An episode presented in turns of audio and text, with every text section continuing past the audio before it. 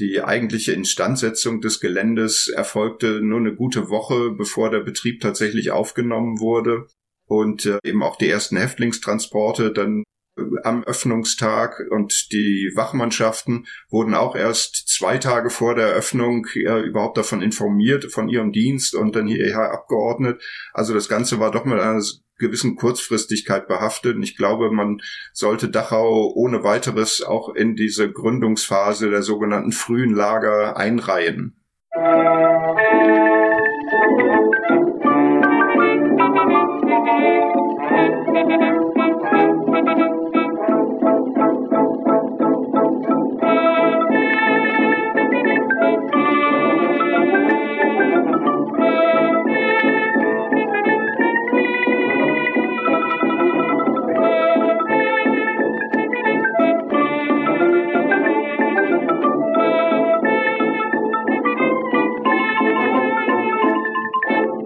In dieser Folge von Geschichte Europas spreche ich mit Dr. Gabriele Hammermann, Albert Knoll und Dr. Christoph Thonfeld über die Geschichte des Konzentrationslagers Dachau. Diese Episode ist Teil meiner losen Reihe zum ersten Jahr der NS-Diktatur, die vor 90 Jahren begann und aufgebaut wurde. Wir sprechen in diesem Interview über die improvisierte Einrichtung Dachaus und die Entwicklung eines ersten Lageralltags über die dort schon herrschende willkürliche Gewalt gegen politische und andere Gefangene, die Veränderungen im Lager durch den Kriegsbeginn 1939, den grausamen Umgang auch mit sowjetischen Kriegsgefangenen nach 1941, die unmenschlichen pseudomedizinischen Versuche an Inhaftierten und schließlich über die Befreiung Dachaus durch amerikanische Truppen. In den Show Notes findet ihr eine schon jetzt recht lange und auch in Zukunft stets aktuell gehaltene Liste inhaltlich verknüpfter Folgen sowie Hinweise zu Kontakt- und Unterstützungsmöglichkeiten. Bewertungen und Kommentare auf den entsprechenden Plattformen helfen mir, die Sichtbarkeit des Podcasts zu erhöhen. Ganz toll wäre es, wenn ihr mich auf Steady mit einem monatlichen Beitrag dabei unterstützen könntet, Geschichte Europas zu betreiben und weiterzuentwickeln. Mein Podcast ist Teil von Historytelling auf Geschichtspodcasts.de und Mitglied bei Wissenschaftspodcasts.de und erscheint auf Spotify und als RSS-Feed für Podcast-Apps. Frau Hammermann, Herr Knoll und Herr Thonfeld arbeiten in verschiedenen Positionen an der Gedenkstätte Dachau und stellen sich zunächst nacheinander vor. Danach beginnt der inhaltliche Teil des Gesprächs. Ich wünsche euch viele neue Erkenntnisse beim Anhören dieser Aufnahme aus dem April 2023. Also ich habe zunächst Geschichte und Kunstgeschichte an den Universitäten Trier und München studiert und war dann am Deutschen Historischen Institut in Rom, um eine Dissertation zu den Arbeits- und Lebensbedingungen der italienischen Militärinternierten zu beginnen und habe dann 1996 bis 97 als wissenschaftliche Mitarbeiterin in der Gedenkstätte in Buchenwald gearbeitet und da ging es um die Dauerausstellung zum sowjetischen Speziallager Nummer zwei in Buchenwald. Das haben wir eben konnte 1997 eröffnet werden. Und ich war dann 1997 bis 2008 die stellvertretende Leiterin hier an diesem Ort. Und in dem Kontext war ich eben auch Teil des Ausstellungsteams, das die erste 2002, 2003 abgeschlossene Neugestaltung der Dauerausstellung in der Gedenkstätte geplant hat. Wir sind jetzt am Beginn einer weiteren großen Neugestaltung der KZ-Gedenkstätte Dachau, wo eben die Ausstellungen neu geplant werden, aber laut unserem Gesamtkonzept auch historische Gebäude in die Gedenkstätte eingebunden werden. Und das ist vor allen Dingen die historische Lagerkommandantur, in dem ganz zentrale ja, Verbrechen geplant Befehle verkündet worden sind. Herr Thunfeld, Sie stehen auf der Webseite als Leiter der wissenschaftlichen Abteilung und stellvertretender Leiter. Was ist Ihr Werdegang und was sind Ihre Aufgaben? Ja, wie Sie schon richtig sagen, ich leite hier an der KZ-Gedenkstätte Dachau die wissenschaftliche Abteilung, bin aber, ich möchte fast sagen, vom Großen zum Kleinen gekommen. Also habe mich circa 20 Jahre an verschiedenen Universitäten im Innen- und Ausland immer wieder mit der Geschichte der nationalsozialistischen Herrschaft, besonders der Verfolgung der Massenverbrechen äh, beschäftigt, schwerpunktmäßig zunächst mit der Aufarbeitung der Entnazifizierung, dann mit den Verbrechen im Kontext der NS-Zwangsarbeit und habe mich auch äh, eine lange Zeit beschäftigt mit Denunziationsverbrechen in der NS-Gesellschaft, in der Nachkriegsgesellschaft habe mich dann aber in den letzten Jahren, bevor ich hierher gekommen bin, immer mehr mit Fragen der Erinnerung, der Erinnerungskultur mit Bezug auf die NS-Verbrechen beschäftigt und bin dadurch eben auch stärker an die Geschichte und die Tätigkeiten der Gedenkstätten herangerückt. Und so ergab sich dann auch der Schritt nach Dachau, wo ich jetzt seit drei Jahren bin. Und noch zuletzt, Herr Knoll, auch Ihr Werdegang und Ihre Aufgaben in der KZ-Gedenkstätte bitte. Ich bin Albert Knoll. Ich bin seit 1997 an der Gedenkstätte und ich war lange Zeit im Archiv tätig. Und zwar als einziger Archivmitarbeiter und als erster auch. Das heißt, die Bestände, die hier vorhanden sind, die Schrift, das Schriftgut, das kenne ich recht gut, weil ich es einfach durchgearbeitet habe, in eine Datenbank eingegeben habe, eine Datenbank, die ich auch selber entwickelt habe. Und das machte ich etwas über 20 Jahre. In der Zwischenzeit ist meine Position Leiter der Stabstelle. Das heißt, ich habe so eine Zwischenposition zwischen Wissenschaft und Verwaltung und fülle das etwa seit drei, vier Jahren aus. Und Schwerpunkte meiner Forschung, die immer wieder möglich waren, waren zum einen die Erforschung des Schicksals der homosexuellen Häftlinge, andere Häftlingsgruppen, die ich in Augenschein genommen habe. Ich habe das Totenbuch der, des KZ Dachau in einem zweijährigen Entwicklungsprozess entworfen und habe eben noch verschiedene andere Schwerpunkte mir gesetzt, wie beispielsweise die medizinischen Versuche oder auch die Außenlager des KZ Dachau. Das Konzentrationslager Dachau ist untrennbar verbunden mit der sogenannten Machtergreifung der Nationalsozialisten und der Einrichtung ihrer Diktatur. Was ist die Genese des KZ Dachau? Es gilt ja reichsweit, galt es lange als das erste KZ. Allerdings waren da schon verschiedene andere Gründungen vorher, seit Anfang März.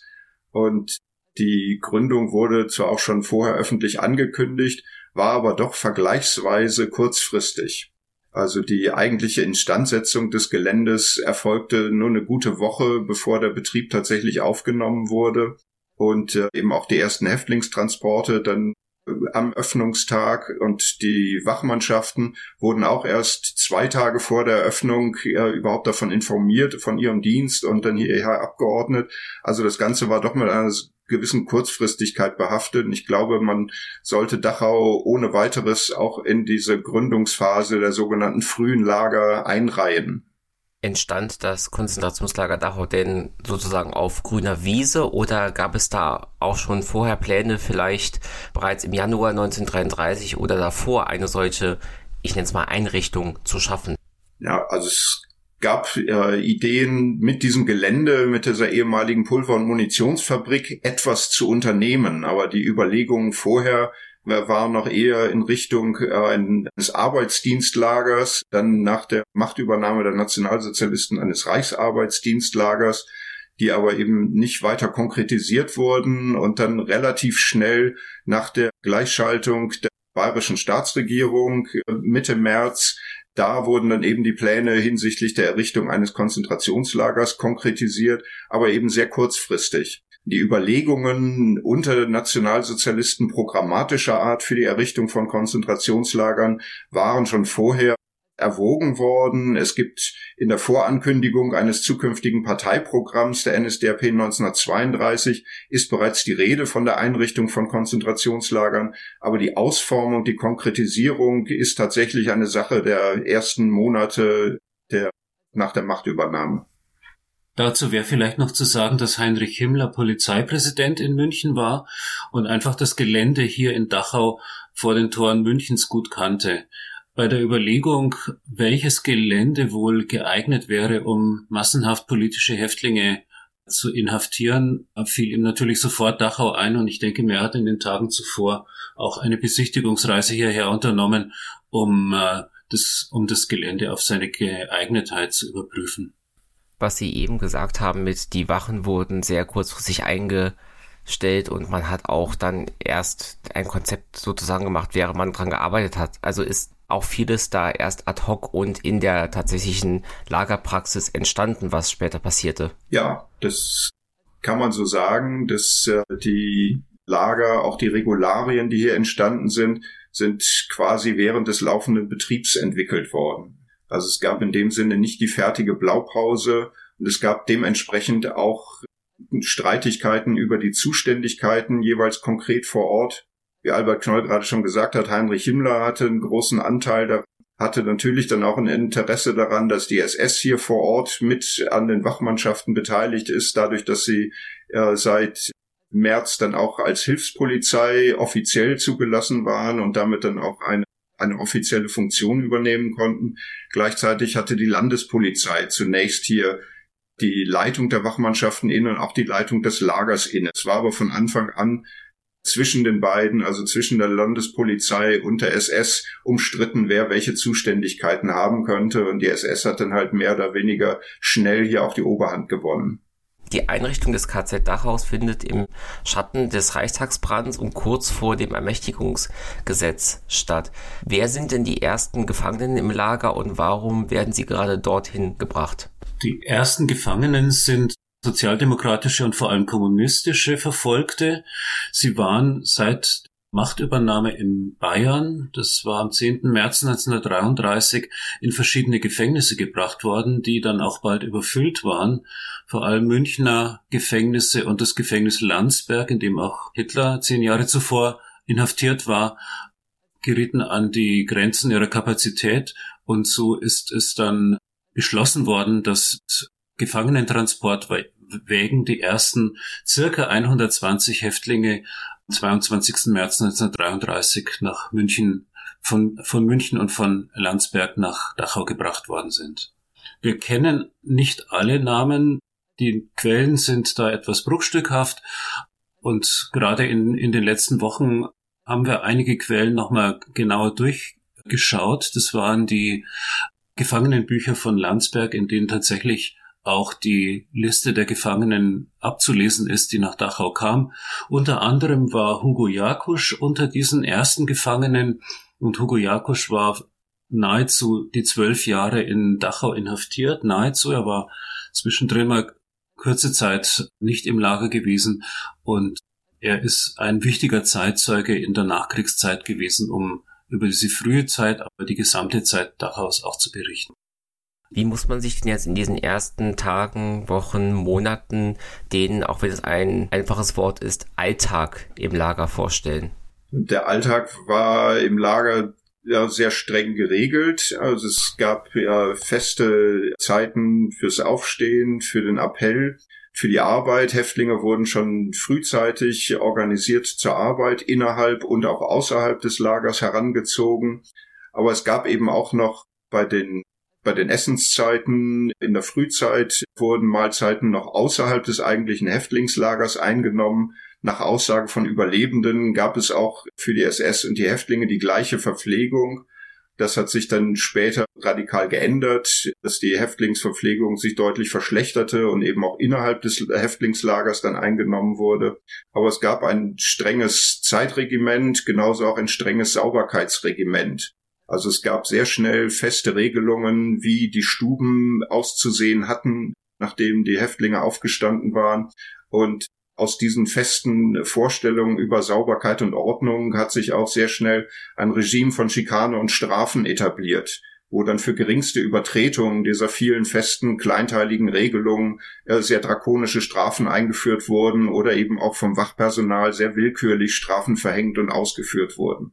Die ersten Häftlinge haben in dem Lagerbereich auch Bauarbeiten durchführen müssen. Die haben letztendlich auch beispielsweise die Zäune errichten müssen. Das, sie müssen sich tatsächlich diese ersten Wochen auch in einer sehr provisorischen Situation äh, vorstellen. Es lässt sich auch feststellen, dass in der ersten Phase, als die Polizei noch zuständig war für die Bewachung, ähm, die Situation eine deutlich andere war als in der Zeit ab April 1933, wo die SS schließlich die Leitung des Lagers und auch die Bewachung der Häftlinge übernahm. Damit begann der Terror im Lager, muss man sagen. Sind wir denn jetzt hier auch schon in einem Bereich, wo es zur ja, willkürlichen Inkaufnahme von Toten ist oder auch gar schon systematische Hinrichtungen und Morde stattfinden oder ist es erstmal in Anführungszeichen nur ein sehr strenges Gefangenenlager? Zu den ersten Morden kann man sagen, die fanden schon im April 1933 statt und es traf vor allem jüdische Häftlinge. Jüdische Häftlinge, die politisch aktiv gewesen waren. Es gab vier Tote in dieser Zeit, die willkürlich hingerichtet worden sind. Einer ist dann noch im, im Krankenhaus in München gestorben, in, in das man ihn gebracht hat. Aber die Morde fangen genau in dieser Zeit an, kurz nachdem die SS die Lagerleitung übernommen hatte. Und die, für die SS war es völlig klar gewesen, dass diese Morde für sie keinen Nachteil bedeuten würden, sondern ganz im Gegenteil. Es gab aber auch noch staatsanwaltschaftliche Ermittlungen. Es gab tatsächlich noch eine halbwegs funktionierende Justiz, die versuchte aufzuklären, was hier an willkürlichen Morden geschah. Diese Aufklärungsversuche sind allerdings niedergeschlagen worden und verliefen dann im Sande. Und äh, so blieb das dann auch. Vielleicht kann man noch ergänzend sagen, dass dieses Nebeneinander von noch funktionierender Justiz und sich etablierender Rechtsfreiheit oder eines rechtsfreien Raumes im Konzentrationslager, dass zum Beispiel der erste Kommandant Hilmar Weckerle ist im Kontext dieser ersten vier Morde, die Albert Knoll gerade ansprach, ist abberufen worden, weil ihm doch zu viel Verbindung dazu und Zuständigkeit nachgewiesen werden konnte. Es war aber ein rein taktisches Zugeständnis. Durch den neuen Kommandanten hat sich an dem, an der willkürlichen Gewaltausübung und weiteren Todesfällen nichts geändert. Im Gegenteil, es wurde eher noch systematisiert, die Gewaltanwendung und äh, die Verfahren dann eben im weiteren Verlaufe eingestellt. Also es war dann so eine langsame Entwicklung der vollkommenen Rechtsfreiheit im Lager, während aber gleichzeitig eben der Anschein von Verrechtlichung durch Lagerordnung erweckt wurde. Hat man denn versucht, das KZ vor der Öffentlichkeit zu verstecken oder eher propagandistisch auszuschlachten? Ich glaube, da muss man unterscheiden und zwar in die Phase der ersten Jahre bis etwa Mitte der 30er Jahre. Da war dies durchaus ein Thema, allerdings in einer verbrämten Art und Weise. Die, das Konzentrationslager Dachau wurde als Umerziehungslager dargestellt, auch mit Fotoserien, die diesen, dieses Narrativ bestätigen sollten. Also man kann ja sagen, das Ganze begann auch mit einer Pressekonferenz. Sozusagen am Tag vor der Eröffnung des KZ lud Heinrich Himmler eben auch Journalisten ein und schlachtete das, was in Dachau dann Wirklichkeit wurde, auch propagandistisch aus. Insofern fand tatsächlich diese erste Phase sehr vor der Öffentlichkeit statt, allerdings eben immer propagandistisch gefärbt, wie Frau Hammermann sagt. Das heißt, es wurde strengstens darauf geachtet, dass keine Informationen aus dem Lager von den Betroffenen, also von den Häftlingen herauskam. Darauf gab es auch schwere Strafen. Und es war die große Angst immer der, der Bewacher gewesen, dass, äh, dass hier Informationen an die Öffentlichkeit gelangen, die nicht hinausgelangen sollten. Also das Umerziehungslager sollte der Öffentlichkeit gegenüber den Eindruck erwecken, dass hier alles nach Recht und Ordnung geschieht und ordentliche Deutsche erzogen werden. Aber wie Frau Hammermann schon sagt, ist die, diese Phase endete spätestens 1936.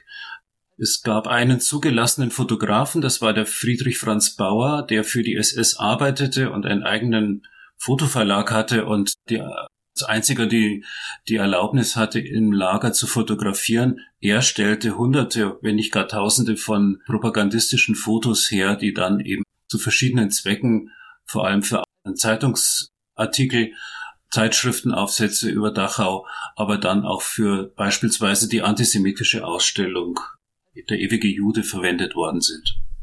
Das Konzentrationslager Dachau ist das einzige der ersten Generation, das nicht irgendwann durch neue Lager ersetzt wird. Es wird weiter betrieben. Warum nimmt Dachau da so eine Sonderrolle ein?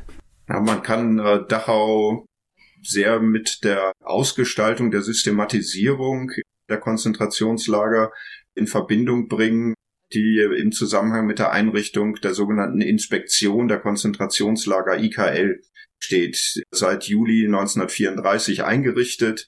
Der erste Leiter wurde Theodor Eike, der eben bis dahin Kommandant in Dachau gewesen war.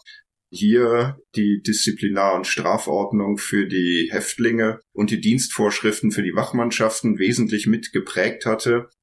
Die wurden formgebend für den weiteren Ausbau und die Systematisierung des KZ-Systems, ebenso wie die Ausbildung der Wachmannschaften, der SS-Bereich des Konzentrationslagers hier hatte einen großen Teil des sogenannten Übungslagers, in dem Wachmannschaften für andere Lager auch ausgebildet wurden. Dann steht Theodor Eike beziehungsweise dann auch das sogenannte Dachauer Modell auch für die Verwaltungsstruktur der Konzentrationslager, die erlassen wurden mit der Adjutantur, also dem engeren Kommandanturbereich, der politischen Abteilung, dem eigentlichen Schutzhaftlagerbereich, dem äh, Bereich der Arbeit, der Zwangsarbeit, der dann später auch ausgegliedert wurde aus diesem Schutz, aus der Schutzhaftlagerverwaltung, dann die eigentliche Lagerverwaltung und die medizinische Versorgung, die aber von Anfang an sehr rudimentär für die Häftlinge organisiert wurde und sich dann auch stetig im Kriegsfall auch verschlechterte, beziehungsweise dann eben auch für Medizinverbrechen verwendet wurde. Aber auf dieser verwaltungsmäßigen, organisatorischen, ausbildungsmäßigen Ebene hat Dachau sehr viel zur Vereinheitlichung des KZ-Systems beigetragen. Herr Knoll hat ja eben auch schon die verschiedenen Opfergruppen und Gefangenengruppen erwähnt. Wie verändert sich die Zusammensetzung der Inhaftierten in Dachau mit Blick auf Ereignisse der weiteren Diktatur, also Besetzung Österreichs, Besetzung des Sudetenlands, Reichspogromnacht? Ja, man kann eigentlich schon im Jahr 1933 damit beginnen, dass sich die Häftlingsgesellschaft, in Anführungszeichen Häftlingsgesellschaft, aufspaltet. Das heißt, neue Gruppen werden ins Lager eingeliefert die politischen Häftlinge waren, denke ich mir, bis Sommer 1933 noch die einzige ähm, verfolgten Gruppe, die im Lager war. Natürlich auch immer Juden, aber nicht mit dem Schwerpunkt jüdische Verfolgung. Das kommt tatsächlich erst später. Aber es ist tatsächlich so, dass im Herbst 1933 dann auch ein Blick auf die sogenannten Asozialen geworfen wird. Die Nationalsozialisten haben längst vor der Aktion Arbeitsscheu Reich, die dann im Jahr 1938 stattfand, damit begonnen, gegen sogenannte Arbeitsverweigerer vorzugehen. Viele sind in Arbeitshäuser gekommen, die waren voll und äh, zahlreiche Häftlinge sind schon in diesen Jahren 1933, 34 von den Arbeitshäusern in das KZ Dachau überstellt worden. Das heißt, diese diese Idee der Umerziehung von politischen Häftlingen wurde recht frühzeitig schon ausgeweitet, eben auch auf, auf andere Gruppen und es sollte also ein, ein, ein Sozialkorrektursystem in Dachau, ich nenne das jetzt mal so, etabliert werden. In der Folgezeit kamen dann auch homosexuelle Häftlinge nach Dachau, Zeugen Jehovas. Das alles fand schon 1934, 35 in dieser frühen Phase statt, als in anderen, als andere Konzentrationslager bereits geschlossen waren, die, wie mir scheint, ausschließlich auf politische Häftlinge gezielt hatten. Eine große äh, neue Welle von Verhaftungen, wie gesagt, es hat das, hat die Aktion Arbeitsscheu Reich dann bewirkt, die in zwei, in zwei Wellen, also ganz gezielt in zwei Wellen sogenannte Arbeitsverweigerer nach der zweiten Ablehnung eines Arbeitsangebots von der Gestapo, die arbeitete da eng mit den Arbeitsämtern zusammen, in das KZ Dachau gebracht worden ist. Die rechtlichen Grundlagen waren dafür geschaffen und der Ab der Pogromnacht im November 1938 ist dann eine erste riesige Überfüllung des KZ Dachau mit jüdischen Häftlingen festzustellen. Juden kamen aber auch schon in den Monaten und Jahren vorher ins Lager. Wiener Juden beispielsweise schon relativ kurz nach dem Anschluss Österreichs, also im Mai, Juni 1938, aber auch Sinti und Roma aus Süddeutschland sind so im Verlauf der Jahre 1936, 37 nach Dachau gebracht worden und in den folgenden Monaten eben auch. Eben fiel das Wort Überfüllung. Von wie vielen Gefangenen müssen wir denn mit ungefähr Stichtag Kriegsbeginn denn ausgehen? Also die beschriebene Überfüllung, ja, die Albert Knoll gerade erwähnt hat, ja, setzte dann tatsächlich massiv ein mit den Verhaftungen nach den äh, sogenannten Novemberpogrom, 9. 10. November 1938, wo das Lager, das jetzt nach der Erweiterung von Sommer 37 bis Sommer 38 betrug die Kapazität 6240 Gefangene. Es waren aber dann äh, nach äh, Anfang November waren über 14.000 Gefangene. Also man hat schon eine zweieinhalbfache Überbelegung, eine plötzliche, mehr oder weniger unvermittelte Überbelegung, die das Lager auch vor ziemliche logistische Herausforderungen gestellt hat. Wie verändert sich nun die Praxis im Lager Dachau mit Beginn des Zweiten Weltkriegs?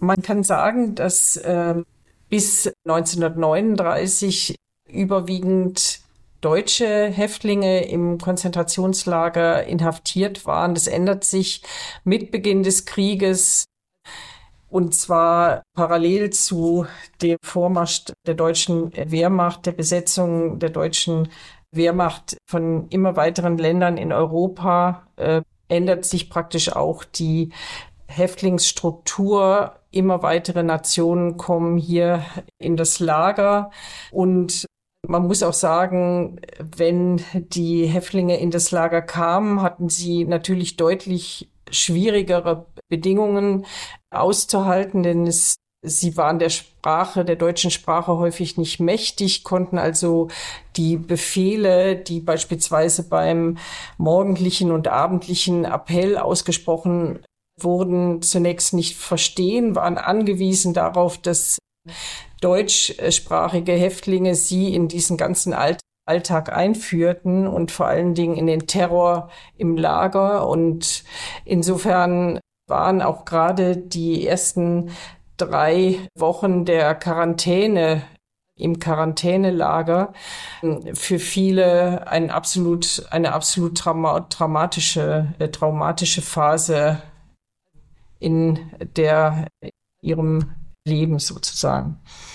Eine weitere Eskalation des Weltkriegs findet ja mit der Operation Barbarossa, dem deutschen Überfall auf die Sowjetunion statt.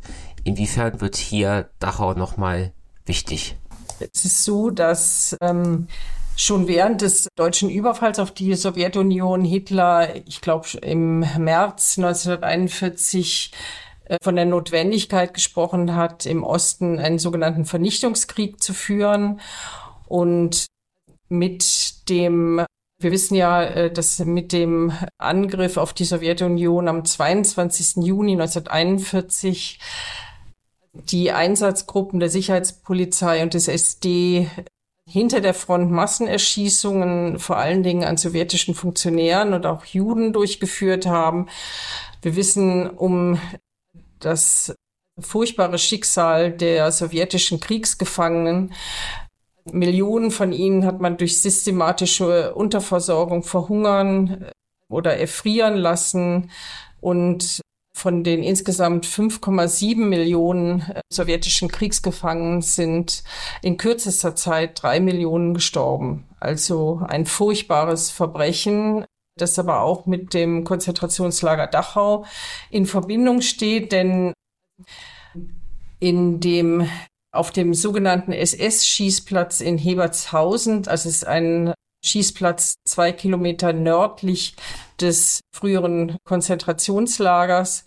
Dort sind 1941 bis 1942 über 4000 sowjetische Kriegsgefangene hingerichtet worden. Zuvor hatten Einsatzkommandos der Sicherheitspolizei und SD und zwar in enger äh, zusammen in engster Zusammenarbeit mit der Wehrmacht und gegen jegliches also gegen geltendes Völkerrecht in verschiedenen Kriegsgefangenenlagern des Reichsgebietes. Insgesamt 33.000 als gefährlich angesehene Offiziere, aber auch kommunistische Funktionäre, Juden, Kommissare der Roten Armee, Intellektuelle, Angehörige der Grenztruppen und ganz, ganz willkürlich ausgewählte Gefangenen, wie es verharmlosend in diesen Dokumenten hieß, zur Ermordung ausgesondert. Die sowjetischen Armeeangehörigen wurden aus dem Kompetenzbereich der Wehrmacht entlassen und sie wurden der Gestapo übergeben. Und diese Opfer waren sehr, sehr jung und mehrheitlich einfache Soldaten. Und das ist eben auch eins der zentralen Verbrechen der Wehrmachtsinstitutionen im Reichsgebiet. Wir kommen wahrscheinlich später noch auf das Thema der medizinischen Versuche. Dann gibt es eben auch noch ein, eine Verbindung zum KZ Dachau. Aber die, wir haben mehrere äh, Berichte, einerseits von einem Dolmetscher, der die eine Gruppe von Gefangenen begleitet hat zum Schießplatz in Hebertshausen. Aber wir haben im Kontext eines Forschungsprojektes eben auch einen Ego-Bericht gefunden eines jüdischen Häftlings, der sich einen anderen Namen gegeben hat und überleben konnte. Wir wissen noch nicht, aus welchen Gründen er von der von diesem Massaker zurückgestellt worden ist, aber es ist tatsächlich so gewesen, dass äh, etwa 70 bis 100 oder 200 Menschen jeweils an einem Tag äh, an diesen Ort gebracht worden sind. Die Häftlinge oder die Gefangenen haben äh, die Erschießung ihrer Kameraden mitbekommen, bevor sie eben vor dem Kugelfang des, ähm, des Schießplatzes in Hebertshausen erschossen worden sind. Und man kann schon sagen, dass dieser Mord an den sowjetischen Kriegsgefangenen in diesem Schlüsseljahr 1941 stattgefunden hat, in dem sich auch die Funktion der Konzentrationslager nochmal ganz deutlich verändert.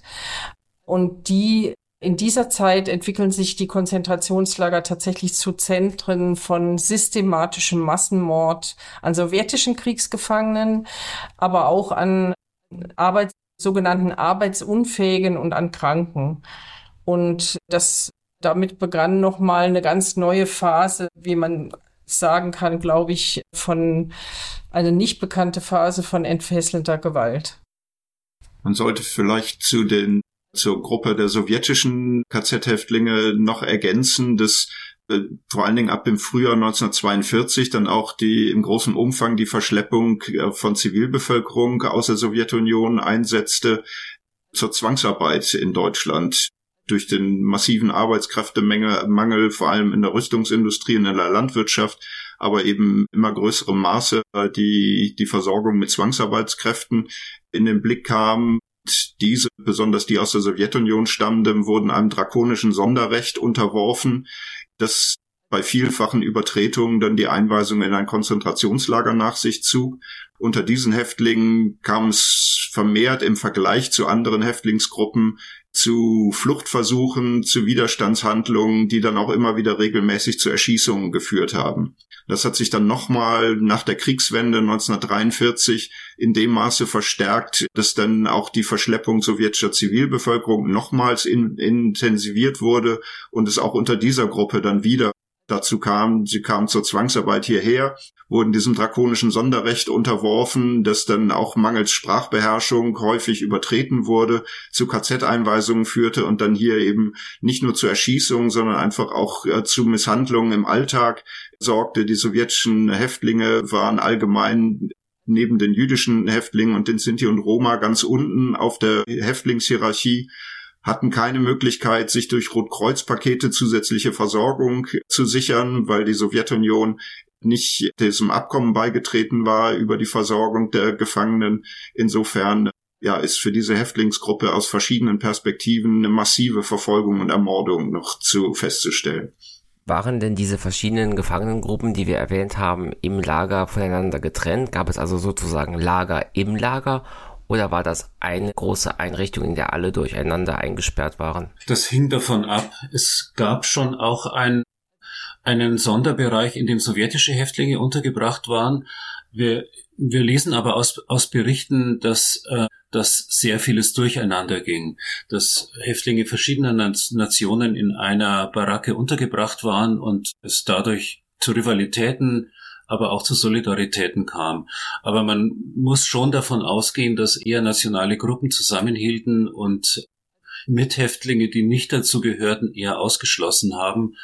Das ist ganz klar, weil der Mangel und die tägliche lebensbedrohliche Situation, die die Häftlinge zu meistern hatten, natürlich dazu führten, dass man um sein eigenes Leben zu kämpfen hatte. Also in, es gab Lagerbereiche wie etwa die beiden Priesterblöcke, in denen deutsche und vor allem polnische Priester untergebracht waren, die also sozusagen separate Bereiche innerhalb des Lagers waren und das über Jahre auch blieben und einige Bereiche, die relativ weit vorne am Appellplatz lagen, also diese Baracken zwei und vier, vor allem von reichsdeutschen Häftlingen belegt wurden. Viele anderen Baracken aber, wie gesagt, bunt gemischt waren. Ich würde da auch noch ergänzen, dass es natürlich ganz entscheidende Auswirkungen hatte, in welcher Baracke die Häftlinge untergebracht waren.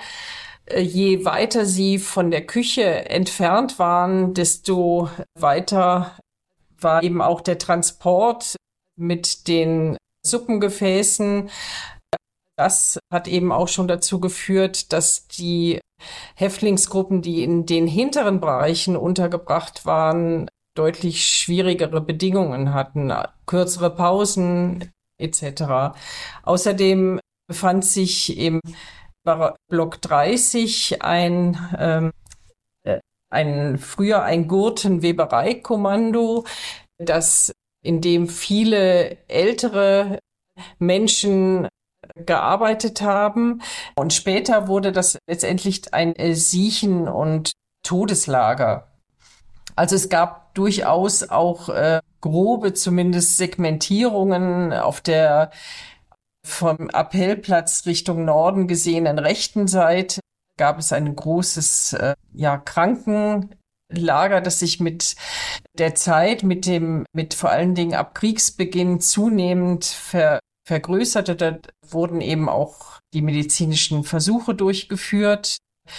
In einem weiteren Bereich, auch ziemlich weit in äh, Richtung Norden, äh, lagen, lag der Quarantänebereich. Auf der linken Seite, wie gesagt, das Todes- und Siechenlager. Also insofern äh, gab es, gab es grobe Segmentierungen, die auch äh, ja damit zu tun hatte, wie die einzelnen Häftlingsgruppen behandelt worden sind. Sie haben jetzt auch schon mehrmals die in Dachau stattfindenden Menschenversuche erwähnt. Was müssen wir über diese Verbrechen wissen? Also die medizinischen Versuche, die Menschenversuche, die hier stattgefunden haben, grundsätzlich muss man wissen, die Häftlinge, die zu diesen Experimenten herangezogen wurden, das gegen ihren Willen an diesen Experimenten teilgenommen. Entweder wurden sie direkt gezwungen oder sie wussten einfach nicht, worauf sie sich einließen. Und es war aber dann die Forschung, die durchgeführt wurden. Zum einen wurden Medikamente erprobt an den Häftlingen.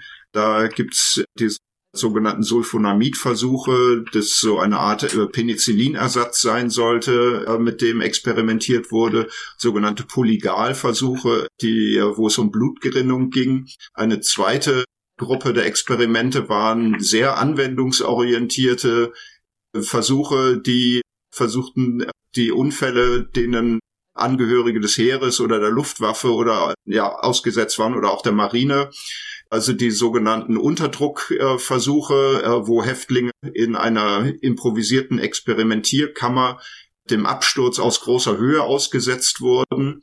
Und äh, die Unterkühlungsexperimente, die sich darum drehten, dass Häftlinge der ähm, stundenlangen Aufenthalt in eiskaltem Wasser ausgesetzt wurden. Später gab es auch Unterkühlungsversuche im, im Freien. Also es war immer Versuche zu simulieren, was für Gesundheitsgefahren sind deutsche Soldaten an den Fronten ausgesetzt und wie kann man deren Gesundheitsgefahren durch Experimente an Häftlingen äh, simulieren und dadurch Erkenntnisse gewinnen. Bei allen diesen äh, Experimenten sind teilweise bis zu 100, teilweise auch deutlich darüber äh, Häftlinge zu Tode gekommen.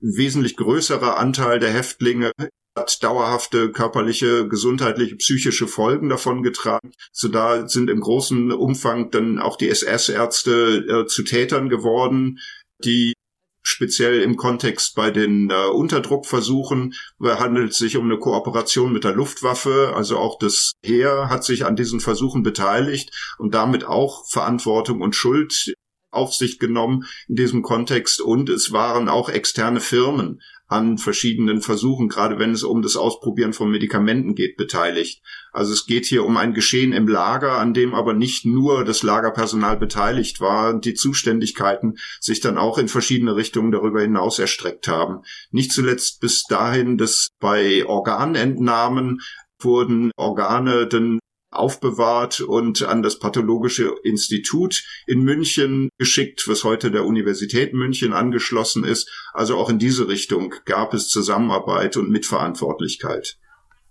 Das Konzentrationslager Dachau liegt im Vergleich zu anderen Orten in einem Bereich, der erst spät von den Kriegshandlungen direkt getroffen wird. Wie spielt sich das Kriegsende im KZ ab? Zunächst kann man sagen, dass die vorrückenden Armeen dazu führten, dass andere Konzentrationslager geräumt werden mussten. Das betraf im Westen das KZ Natzweiler, das schließlich im September 1944 aufgelöst wurde und tausende Häftlinge von Natzweiler nach Dachau transportiert wurden, hier schon in die Rüstungsindustrie hineingepresst wurden und letztlich das die Verwaltung der noch verbliebenen Außenlager des KZ Natzweiler von Dachau aus betrieben wurde. Also insofern hat, hat Dachau auch verwaltungsmäßig in diesen letzten Kriegsmonaten eine, eine, eine zusätzliche Aufgabe erhalten. Aber vor allem ist es vor Vorrücken der Roten Armee im Osten entscheidend gewesen, dass Tausende, Hunderttausende von Häftlingen eben in in Marsch gesetzt worden sind und diese Todesmärsche letztlich schon mit dem Vorrücken der Roten Armee in, in Ostpolen, also Ende 1943 begonnen hatten, vor allem dann aber mit Räumung des KZ Auschwitz seine Fortsetzung gefunden hatten. Auschwitz wurde ja im Jahr, Ende Januar 1945 befreit und kurz zuvor wurden noch tausende Häftlinge per Zug oder per Fußmarsch Richtung Westen und Süden gezwungen und kamen äh, unter anderem in Dachau an. Das war etwa 4000 Häftlinge, die von Auschwitz Ende, April, äh, Ende Januar 1945 in Dachau eintrafen. Vor allem jüdische Häftlinge betraf das. Das weitere Kriegsgeschehen verlief dann so, dass eben relativ schnell die alliierten Armeen vorandrangen und andere Konzentrationslager geräumt wurden, etwa das KZ Buchenwald, aus dem etwa 14.000 Häftlinge in verschiedene Richtungen transportiert worden sind. Eine Vielzahl davon kam über einen dreiwöchigen Todesmarsch, zum Teil zu Fuß, zum Teil per Bahn erfolgte und zum Teil auch sehr wirre Wendungen genommen hatte, dann schließlich in Dachau an. Das war in den letzten Kriegstagen und das ist der sogenannte Todeszug aus Buchenwald, bei dem die absolute Mehrheit der Häftlinge ums Leben gekommen ist, weil sie einfach über Wochen unversorgt zum Teil auf der Strecke geblieben ist und äh, unterwegs schon, das heißt also in der Oberpfalz schon Massengräber entstanden sind. Dieser Zug dann aber keinen Einlass in das KZ Dachau gefunden hat und da nochmal unversorgt mehrere Tage vor der vor, vor, dem, vor dem Lagertor stehen geblieben ist. Die eintreffenden amerikanischen Truppen war, für sie war das das erste Schockerlebnis, noch bevor sie die Lagermauern überschritten hatten, die, das Lagertor überschritten hatten, dass sie eben diesen Zug gesehen hatten mit den, mit mehreren tausend Toten, der vor den, vor dem Tor Dachhaus stand. Das ist so wenn man, wenn man das Kriegsgeschehen so, so, so betrachtet, eines der größten Kriegsverbrechen gewesen, die dafür sorgten, dass die Todeszahl in Dachau auch sehr stark anstieg.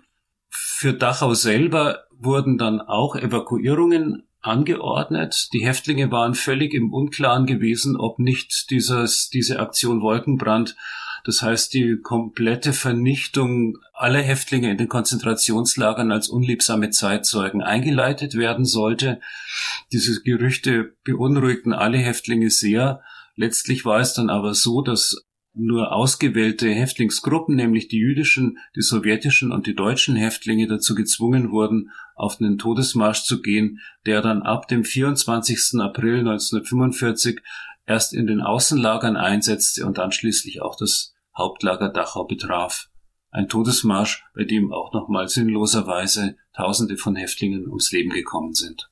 In der zweiten Kriegshälfte, Herr Thunfeld hat es schon angesprochen, war die deutsche Kriegswirtschaft immer weiter auf Zwangsarbeit auch von KZ-Häftlingen angewiesen und die SS begann seit 42, 1942 äh, mit der Arbeitskraft der Häftlinge die intensiv auszuweiten und entstanden zum Beispiel Unternehmen der Luftrüstung wie die Firma BMW, aber auch Messerschmitt oder die Zeppelin-Werke, die in Anführungsstrichen mieteten die Häftlinge von der SS.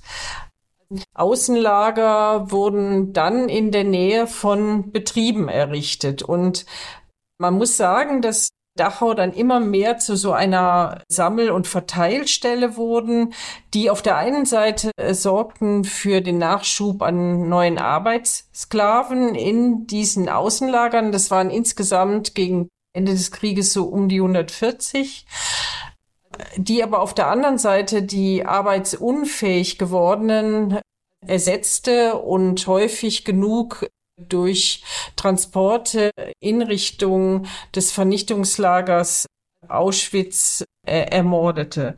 Die äh, Zahl in den der Häftlinge im KZ Dachau und in seinen Außenlagern hat sich, wir hatten es auch schon gehört, seit etwa 1944 sprunghaft durch Deportationen aus den besetzten Ländern vergrößert.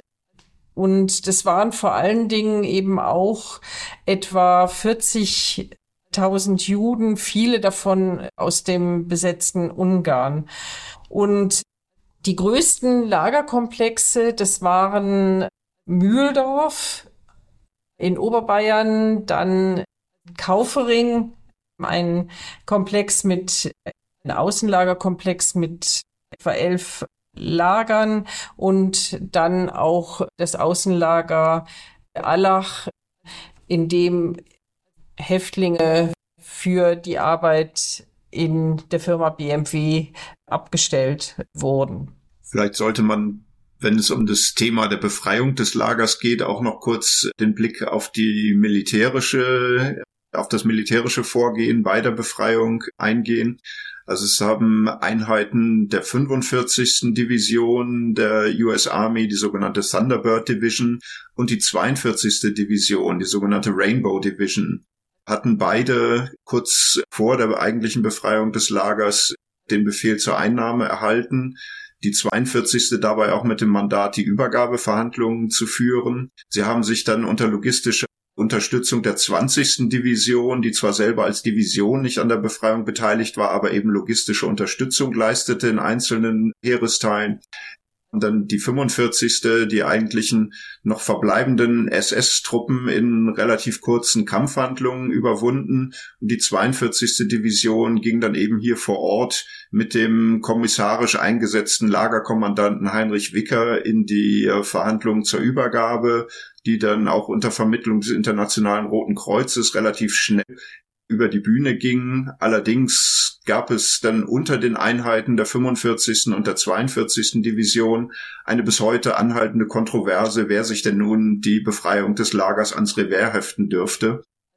Es dürfen beide, also die 42. und die 45. haben ihren Beitrag geleistet und bis heute gibt es auch Befreier, die mit uns in Kontakt sind und auch zu den Befreiungsfeiern eingeladen werden und gerne kommen.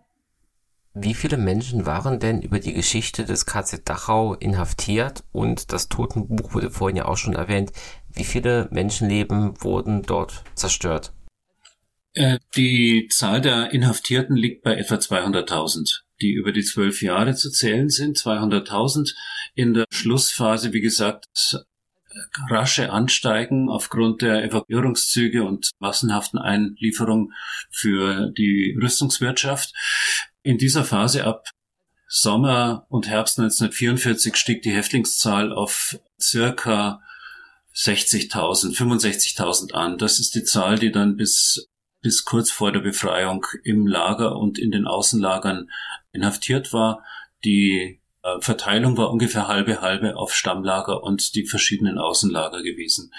In den Außenlagern fanden dann auch sehr viele Häftlinge den Tod, insbesondere im Außenlager Kaufering, wo die Lebensbedingungen noch sehr viel schlechter waren, als es im Stammlager der Fall war.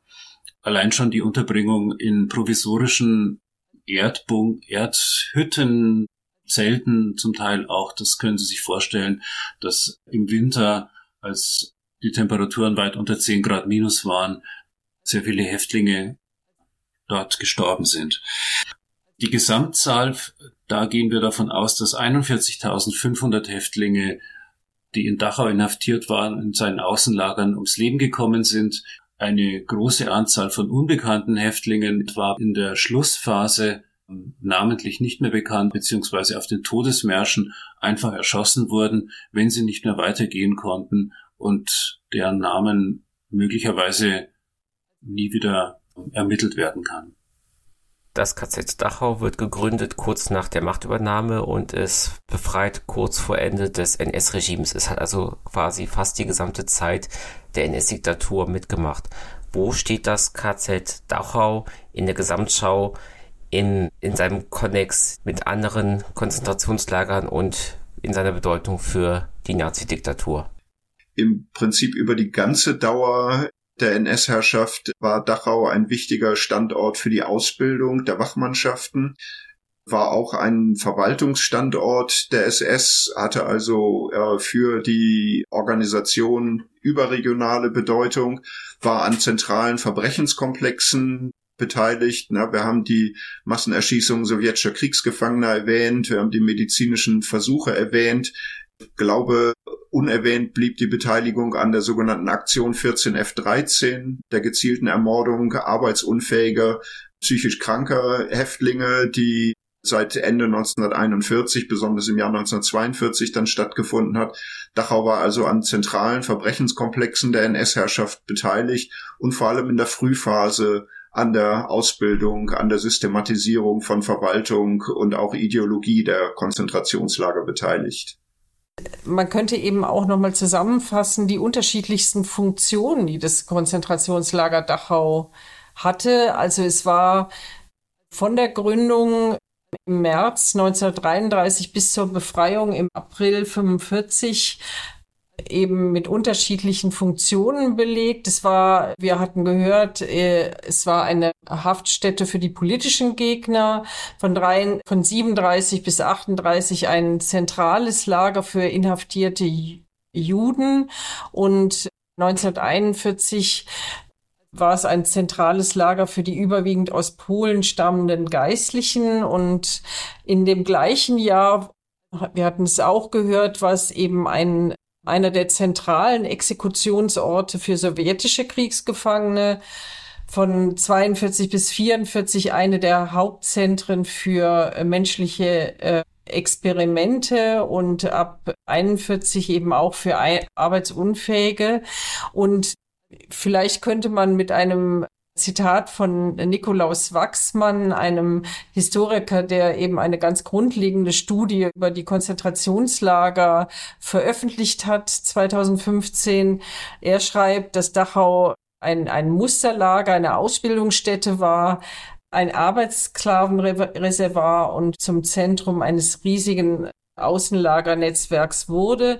Es wäre nicht das tödlichste KZ gewesen, aber es wäre das berüchtigtste und innerhalb von Deutschland oder dem Deutschen Reich und auch außerhalb äh, war das in dieser Form bekannt.